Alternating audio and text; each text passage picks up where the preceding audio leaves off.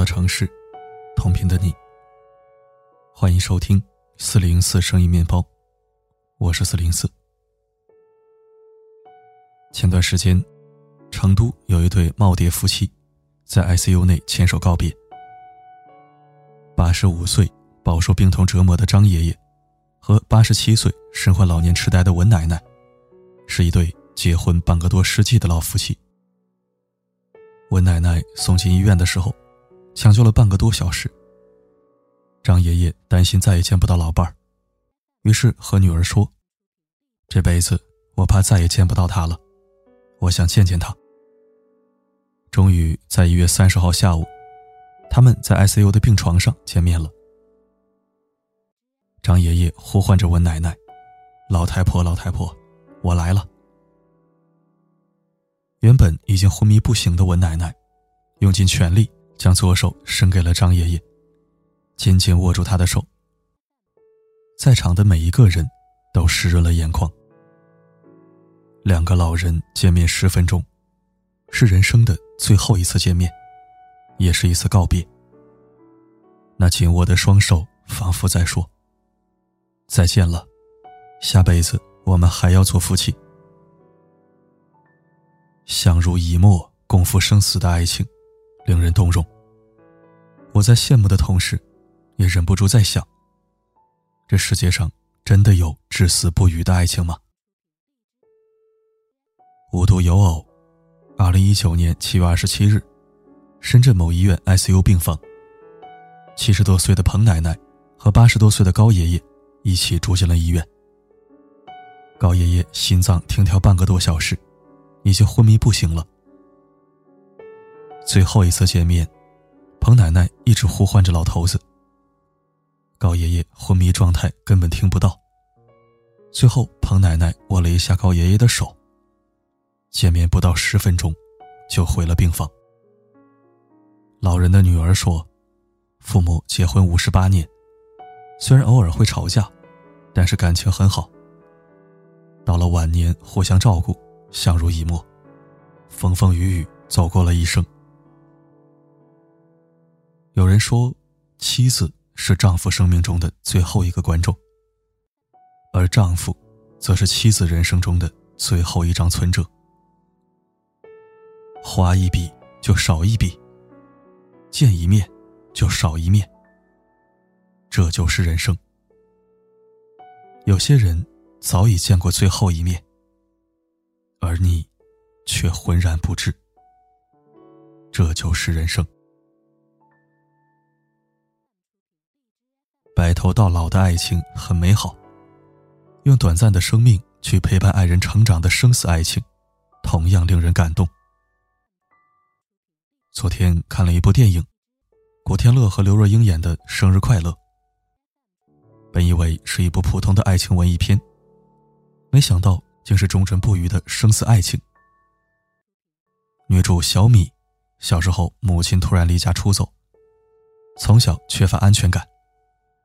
他在大学时期爱上了高中同学的室友小南。小南很优秀，不仅长得帅，而且很有异性缘，家境也不错，令原本就不自信的小米没有安全感。他们从大学时期开始，每年生日，小南都会发信息对小米唱生日快乐歌，十几年如一日。他们的关系从恋人变成好朋友。又像是亲人，都在等着彼此。直到小南说他要结婚了，小米收到小南的留言说他要结婚了，因为新婚妻子不相信他们只是朋友，所以当着他的面，他想说明他们只是朋友。小米哭得一塌糊涂。本以为故事结束了，没想到小米的发小偶遇小南的前女友。得知小南并没有结婚，而是去世了。小南知道自己得病以后，为了鼓励小米更专心的考维也纳音乐学院，他故意说自己要结婚，并且嘱咐大姐帮他保守秘密，每年都要替他发短信祝小米生日快乐。在小南生命的最后时刻，每天听着小米小时候练琴的录音带。小南离世前的那一刻，他的脑海里都是小米的身影。二零零七年，刘若英凭借《生日快乐》斩获最佳女主角大奖。不得不说，这部电影真的很文艺，很细腻。影片有一个匿名的评论是这样说的：“我们分开多年，每年他的生日，我都会在心里。”默默的祝他生日快乐。我不知道他是否安好。我知道爱一个人，真的不会忘记他的生日。我想，能写出这样的评论，一定是有故事的人吧。知乎上有人问：“如果有下辈子，你还愿意嫁给他吗？”有一个姑娘是这样回答的。若有来世，我希望我们不要再遇见。我宁愿不婚不嫁，不孕不育，孤独终老，也不愿意认识他。我想告诉这位姑娘：爱错人，不等于世界上没有真爱；嫁错人，也不代表所有人的婚姻都不幸福。有人说，爱情和婚姻是两码事。也有人认为，爱情是婚姻的基础，没有爱情的婚姻是没有幸福的。更有人认为，先结婚后恋爱也没毛病。每个人的爱情观不同，无论是一生一世一双人，还是半路夫妻，只要遇见对的人，就是幸运的。三毛遇见荷西，哪怕在条件恶劣的撒哈拉沙漠。他们也可以苦中作乐，在平淡的生活中，感受爱情的甜蜜。后来，荷西意外离世，三毛很少提到过荷西。他的文字再没有当初的轻舞飞扬，取而代之的，是说不出的痛楚。后来，三毛也走了，很多人扼腕叹息。也许。对于他来说，这是一种解脱。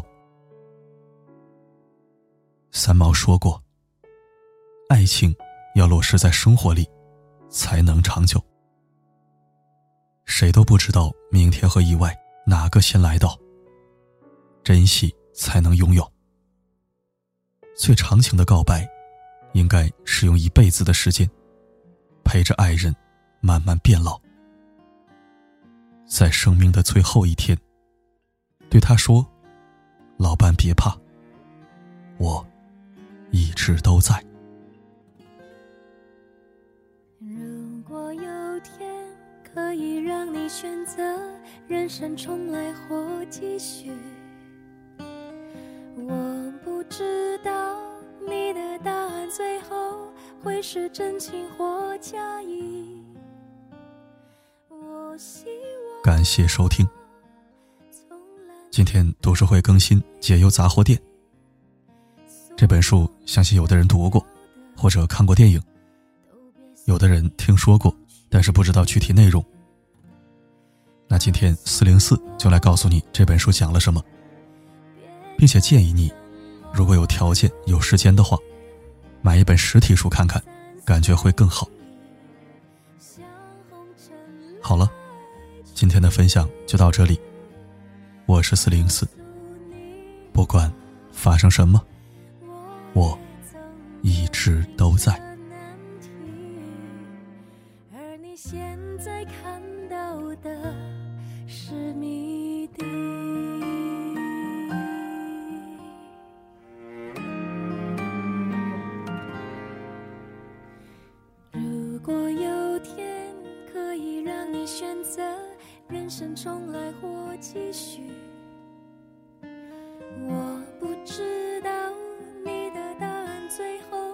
会是真情或假意。我希望从蓝天到明里，所有你想要的都别随风去。